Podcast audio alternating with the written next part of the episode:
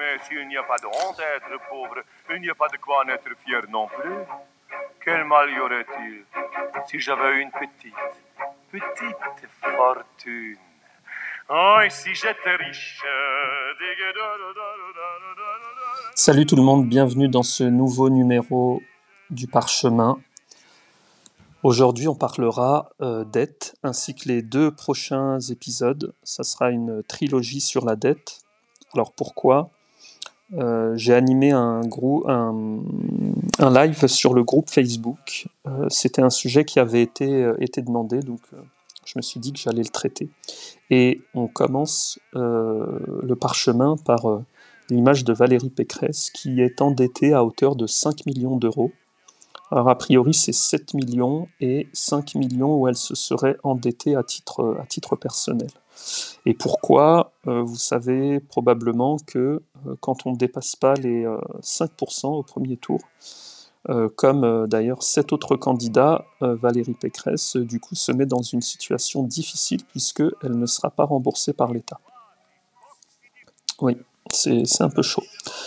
Euh, donc sur trois parties, on- dans cette première partie, on va déjà euh, définir un peu les choses. Euh, je vais vous donner quelques chiffres et euh, voir un peu les notions de bonne et de mauvaise dette.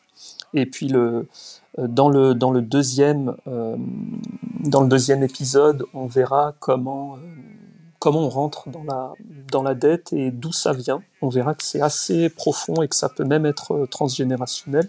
Et enfin, dans la dernière partie, on verra comment en sortir. Donc, dans ce parchemin, comme je vous l'ai dit, euh, on définira la dette, ce qu'est euh, le créancier, ce qu'est le débiteur. On verra quelques chiffres aussi, notamment pour les personnes surendettées. Donc, on a les personnes endettées, euh, voilà, qui peuvent avoir une bonne ou une mauvaise dette. Et puis, on a les personnes surendettées qui, là, sont vraiment la tête sous l'eau et qui, sont pris à la gorge. Et ensuite, en troisième partie, on, parlera de la, notion de justement de mauvaise et de bonne dette. Voilà, il y en a pour six minutes de lecture.